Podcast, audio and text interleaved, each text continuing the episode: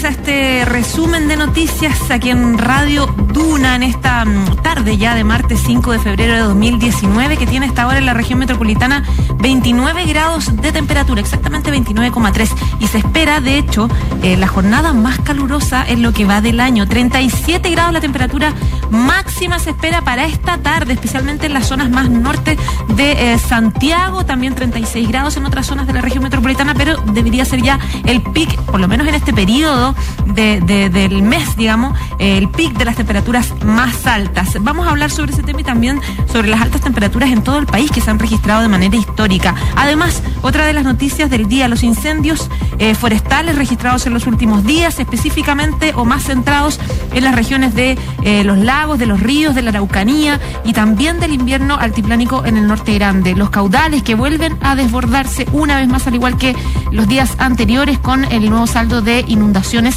y de cortes. Además, en el área política vamos a hablar de uno de los temas principales de los últimos días. Tiene que ver con la crisis política, humanitaria, social que está viviendo hace bastante tiempo Venezuela, eh, los análisis y coletazos políticos que está trayendo en Chile también y la creación de este grupo de contacto eh, que se generó o está impulsando Uruguay, que busca básicamente eh, ser mediador de la crisis entre Maduro y entre la oposición venezolana. Hay varios países que dijeron que no, que no van a formar parte de este grupo, entre ellos eh, Chile también. El canciller explicó las razones por las cuales no quiere estar en este grupo que busca un consenso entre ambas partes en Venezuela. Vamos con los titulares informó que hasta ahora se registran a nivel nacional 139 siniestros, de los cuales 44 se encuentran activos, 43 fueron controlados y 56 extinguidos. El organismo detalló que actualmente se registran 22 siniestros activos de relevancia y las regiones más afectadas siguen siendo la Araucanía, los ríos y los lagos. 117 casos que se están investigando y que seguramente en el transcurso del día van a aumentar, dijo hoy el intendente de la Araucanía, Jorge Aton, respecto a la sospecha de que de los 250 incendios registrados en la región eh, en los últimos dos meses, 117 sean intencionales. Eh, la autoridad recordó que hay fiscales con dedicación exclusiva y brigadas de la PDI trabajando exclusivamente en el tema. La línea 5 del metro presentó hoy nuevos problemas durante la mañana. A través de su cuenta de Twitter, la compañía informó que tuvieron que suspender en un minuto la ruta expresa, lo que retrasó los tiempos de viaje.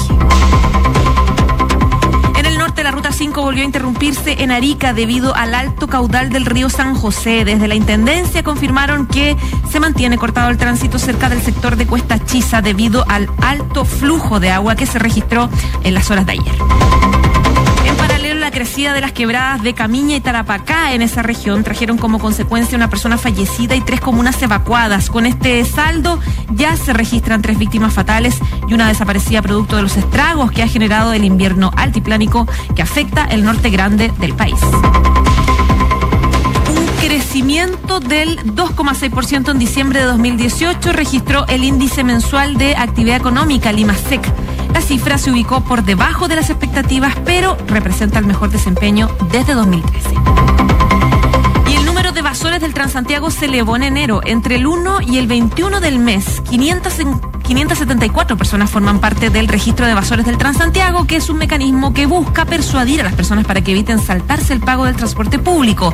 Hoy el Mercurio registró que un total de 685 personas formaron parte de esta lista en 2018.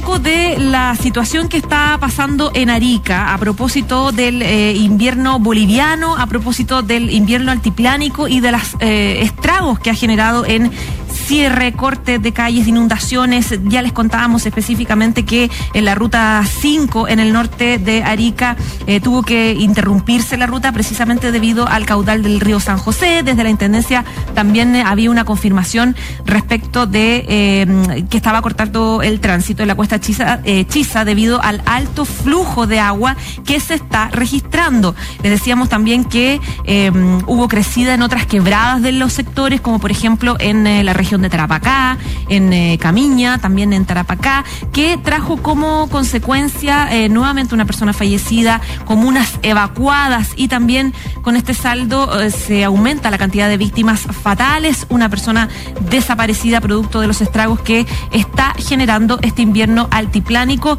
en el norte grande de Chile, lo que está trayendo bastantes problemas en la región. Hay sectores que están pidiendo específicamente estado de catástrofe en eh, la eh, critican de hecho que el gobierno se haya demorado tanto en poder eh, superar la crisis, en poder generar básicamente más recursos, porque cuando se determina un estado de catástrofe lo que pasa es que se despliegan rápidamente más ayuda humanitaria, más ayuda del gobierno, de los ministros de alguna forma los gabinetes, los ministerios se logran eh, organizar y empiezan a generar más recursos y despliegan los ministros para eh, ayudar. Por eso el estado de catástrofe para algunos parlamentarios de la zona está siendo muy importante y reclaman un poco que nos haya presentado. Queremos hablar sobre el tema y ya tenemos en línea al diputado Vlado Mirosevich, que es precisamente de la región de Arica y Palnicota. ¿Cómo está, diputado? Buenas tardes.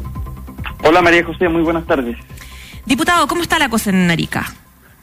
Bueno, eh, básicamente de la de las fuertes eh, lluvias que tuvimos la, la semana pasada, eh, la mayoría de esa situación ya está bajo control, es decir, los damnificados están en albergues, eh, se ha hecho un catastro, ha, ido llegando la ayuda a los pueblos, a las distintas localidades, la gente de, de la comuna de Arica en especial, que, que vivía básicamente en el campamento Coraceros, que fue el que más estuvo afectado, ya están actualmente eh, siendo recibiendo bastante apoyo de la municipalidad de Arica, por lo tanto la situación en ese sentido está más tranquila. Sin embargo, ayer en la noche eh, volvió a bajar el río San José con de manera bastante fuerte y, y básicamente a través de un golpe de agua. Entonces está todavía la alerta en términos de los puentes porque se pueden se puede haber un rebalse y un desborde del río todavía.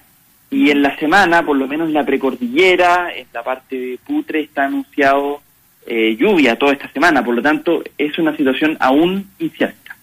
Ahora, diputado, con los anuncios de más lluvia, que esto en el fondo no termina, en los sectores de Putre y la posibilidad de nuevas inundaciones, em, ¿cuál debería ser el rol ahora del gobierno? Específicamente se lo pregunto porque usted también ha, estado solicitando al Ejecutivo que decrete estado de catástrofe. ¿Usted cree que todavía se necesita? Sí, la verdad es que el, gobierno decretó alerta roja el viernes pasado.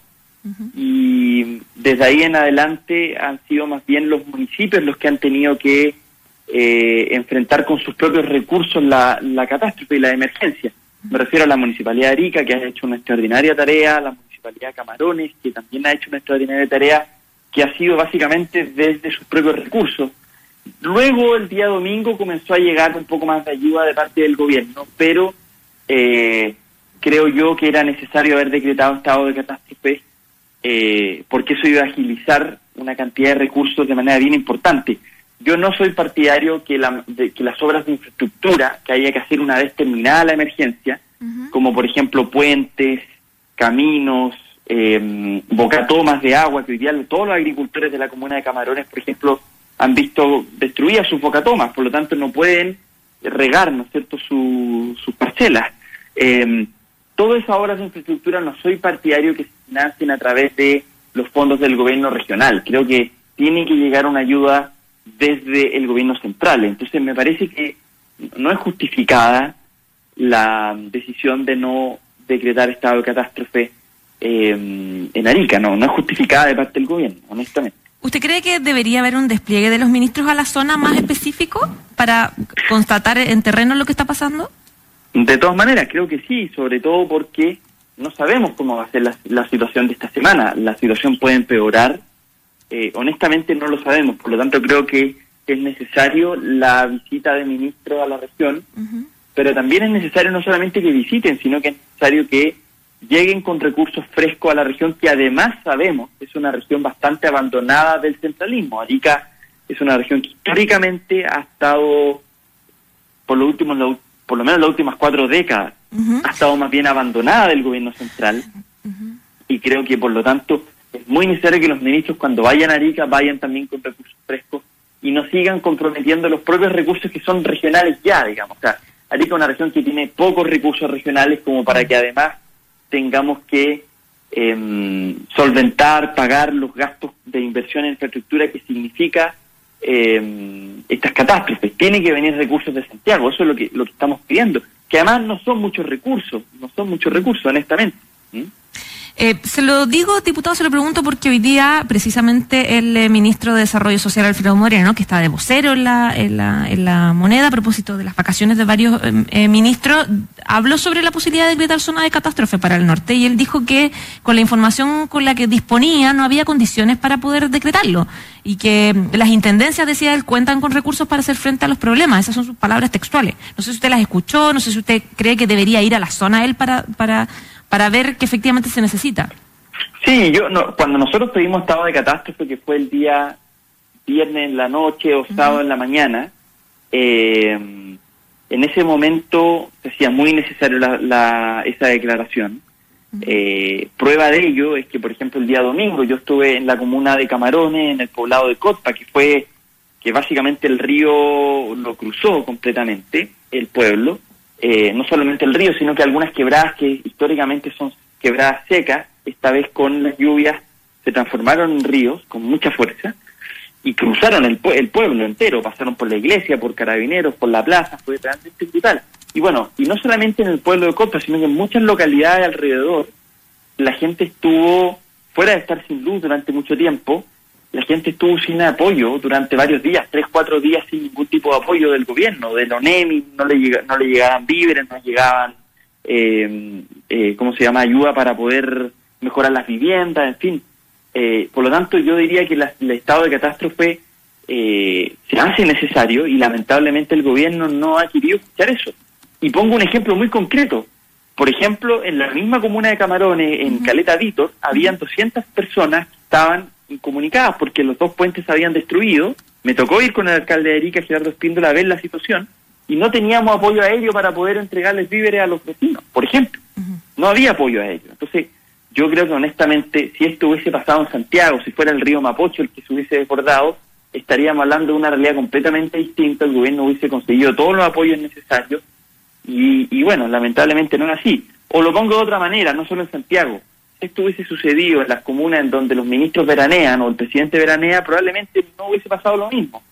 Pero eh, como, como se trata de Arica, una región alejada del centro, eh, bastante víctima del centralismo, bueno, no, lamentablemente no hay el mismo no hay el mismo apoyo de parte del gobierno.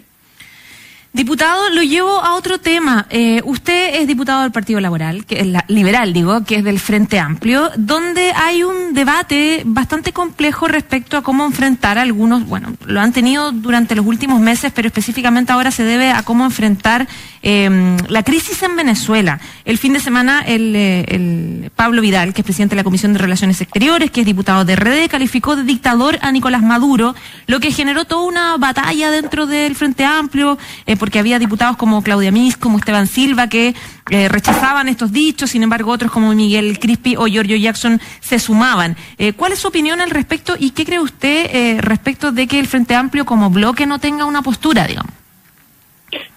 lo primero yo diría es que hay que reconocer que aquí hay una posición bastante mayoritaria. Si uno lo mira por lo menos a nivel de bancada o a nivel de partidos del Frente Amplio, hay una posición muy mayoritaria en contra de Nicolás Maduro.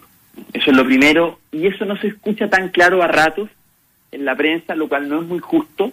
Mucha gente dice solo el Partido Liberal son los que están en contra, eso no es cierto. Hay, mm. hay una mayoría en la bancada que se ha declarado en contra, y también hay una mayoría de partidos. Ahora RD lo hace con mucha nitidez, también lo ha hecho el Partido Verde, en fin, son, me parece que son muchos ya los que eh, son una mayoría al menos, los que estamos en una posición contraria al régimen de Nicolás Maduro y que no tenemos ningún tipo de de problema de tener una posición muy crítica. Em, sin embargo, es verdad, hay una minoría todavía eh, que está en una posición más bien de apoyar, como Pamela Giles. Eh, Esteban Silva no, no es diputado y es representante de un movimiento muy pequeño, mm. eh, de Alberto Mayor. Es un movimiento honestamente muy pequeño que, claro, tiene una posición más, más bien favorable, pero vuelvo a insistir, son una minoría no me queda ninguna duda. Y claro, no tenemos un consenso.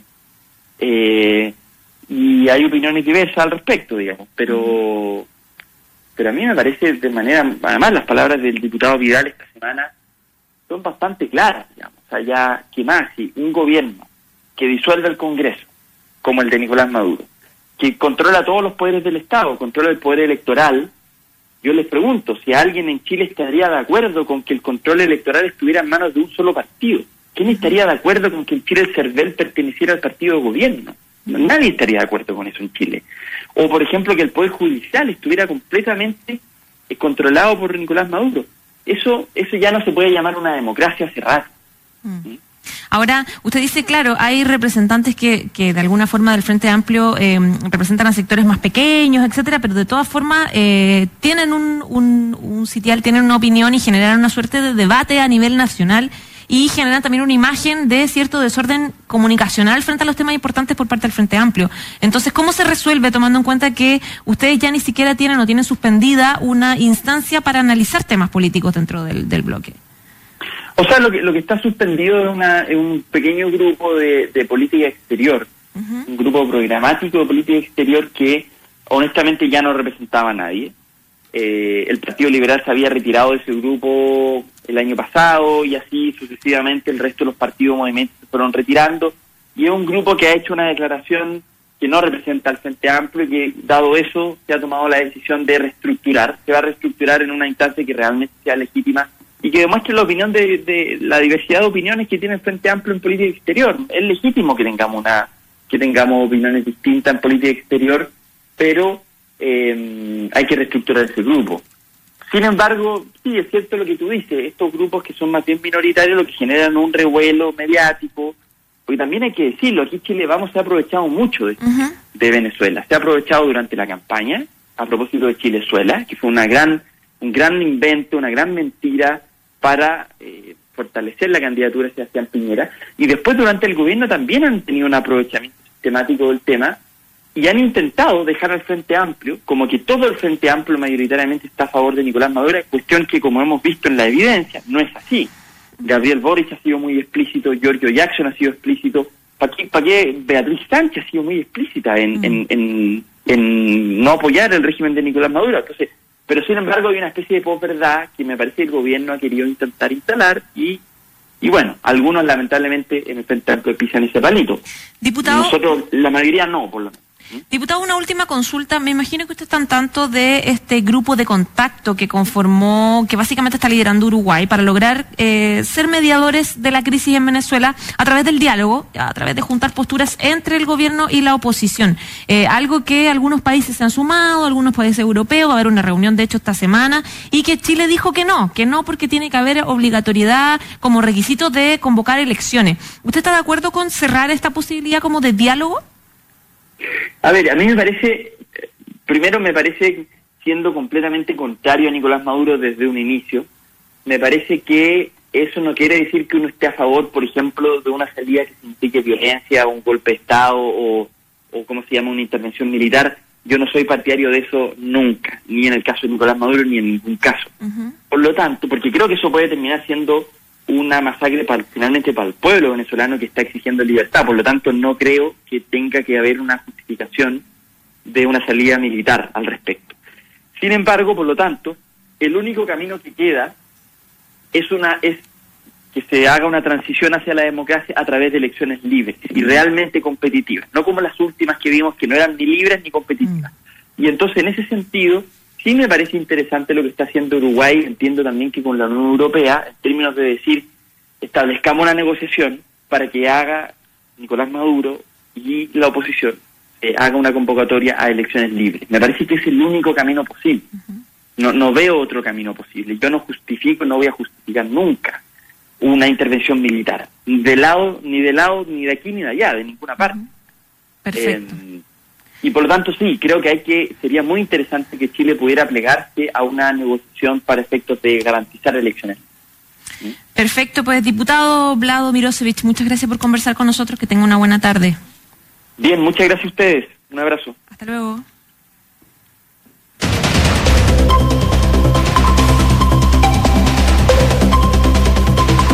Una de la tarde y 17 17 minutos, no, y 21 minutos. Vamos a, mm, con un resumen de los principales titulares internacionales. Roberto Ampuero explicó por qué rechazó la participación de Chile en el grupo de contacto liderado por Uruguay, que busca, junto a otros países, ser mediador entre el gobierno de Nicolás Maduro y la oposición para terminar con la grave crisis que afecta a la nación petrolera. Ampuero dijo que, aunque Chile siempre privilegia el diálogo, debe estar obligado a la celebración inmediata de elecciones, cosa que hasta ahora no exige la instancia compuesta por países latinoamericanos, europeos, según el Ejecutivo en Montevideo presidente de Venezuela, Nicolás Maduro, rechazó con fuerza la última declaración realizada por 11 países del Grupo de Lima sobre la crisis en ese país donde se abogó por un cambio de gobierno sin uso de la fuerza y se llamó a los militares venezolanos a desconocer a Maduro. El aludido dijo que el documento le provocaba asco y risa y desestimó el apoyo al líder opositor Juan Guaidó. París, Francia, ocho personas murieron producto de un violento incendio declarado hoy en un edificio antiguo de la ciudad. Producto del siniestro se registraron además 31 heridos, uno de extrema gravedad, según, información de bomberos. Y la primera ministra británica continúa sus gestiones para el Brexit. Teresa May estará en Irlanda del Norte durante esta jornada para evitar el restablecimiento de una frontera con esa localidad una vez que se inicie el divorcio de la Unión Europea. Además, el próximo jueves se reunirá con el presidente de la Comisión Europea, Jean-Claude Juncker tarde y 22 minutos. Uno de los temas internacionales que les contábamos tiene que ver con Venezuela, con la crisis eh, venezolana, em, humanitaria, política, social, que va minuto a minuto creciendo, que va sumando a países que están interviniendo con sus opiniones políticas, con su apoyo a este presidente opositor Juan Guaidó, que de alguna forma está desafiando al gobierno de Nicolás Maduro. De hecho, eh, Guaidó, hay información reciente que eh, dice que él está recibiendo ya desde hoy la ayuda humanitaria, los acopios de ayuda humanitaria que están em, siendo entregados de varios países, de Colombia, Estados Unidos, de Brasil, que eh, precisamente em, la idea de Guaidó es que entren por la frontera y puedan recibirle para la gente que está en crisis, porque la gente no tiene alimentos, no tiene medicamentos y la situación es muy grave. Esto, sin embargo, ha sido rechazado por el gobierno de Nicolás Maduro, quien ha dicho insistentemente que es el inicio de una intervención por parte de la Casa Blanca. En medio de este gallito entre oposición y, em,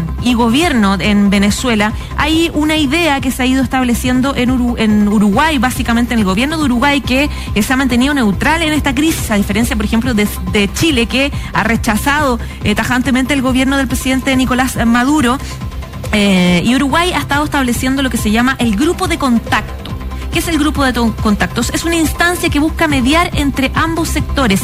Se va a reunir este jueves en Montevideo, jueves 7 de febrero, y supuestamente, o así lo ha dicho el gobierno de Uruguay, van a estar presentes y están sumando a este grupo ministros de Bolivia, de Costa Rica, de Ecuador, de Uruguay, evidentemente que son los anfitriones, por la parte latinoamericana, y desde Alemania estaría, eh, o sea, desde Europa, digo, estaría Alemania, España, Francia, Holanda, Italia, Portugal, Reino Unido y Suecia, esos representantes europeos, según explicó Uruguay, y la idea es lograr mediar entre oposición y entre el gobierno para llegar a un acuerdo. Acá lo que se está pidiendo más o menos es algo que no está muy cerrado, es un eh, tiempo o un plazo mínimo de 90 días para poder, o un plazo fatal, digamos, de 90 días para llegar a un acuerdo y lograr algún tipo de consenso entre ambas partes en Venezuela. Sin embargo, esto ha generado el rechazo de algunos sectores por lo menos también Chile, eh, porque dicen que eh, este acuerdo o esta, esta mesa de trabajo no se puede sentar a conversar si es que no hay una exigencia al gobierno de Nicolás Maduro de acelerar las elecciones, algo que él ha rechazado hasta ahora porque dice yo no voy a dejar eh, que se genere un golpe de Estado, tampoco voy a dejar una, una, una una intervención de parte de otros países. Por lo tanto, esto ha generado absolutamente un rechazo. Se habló en algún minuto, lo dijo incluso, lo mencionó como parte de los países miembros México, que era también era parte. Sin embargo, el gobierno mexicano aclaró que no es parte de este grupo de contacto que ya les decía, se junta este jueves en Montevideo para buscar soluciones a esta crisis en Venezuela. Una de la tarde, 25 minutos, vamos a revisar los titulares del deporte privado de búsqueda submarina que logró dar en el canal de La Mancha con el avión en el que viajaba el futbolista argentino Emiliano Salá pidió que se refloten los restos a pesar del costo que eso significa. Según eh, representantes de la empresa, esto permitiría encontrar indicios de lo que pasó, encontrar a las víctimas y también contribuir a que las familias hagan su duelo fue condenado por fraude en España. El ex DT del Manchester United aceptó el castigo como autor de dos delitos fiscales de 3,3 millones de euros procedentes de sus derechos de imagen, mientras él dirigía el Real Madrid. Universidad de Chile se va a enfrentar a Fútbol Club Melgar en el Estado Monumental de Universidad de San Agustín en la ciudad peruana de Arequipa, en el marco de la segunda fase de clasificación de la Copa Libertadores de 2019 de la Conmebol. Ayer los hinchas se trasladaron al hotel donde descansaba el plantel para hacer el tradicional banderazo de apoyo al equipo.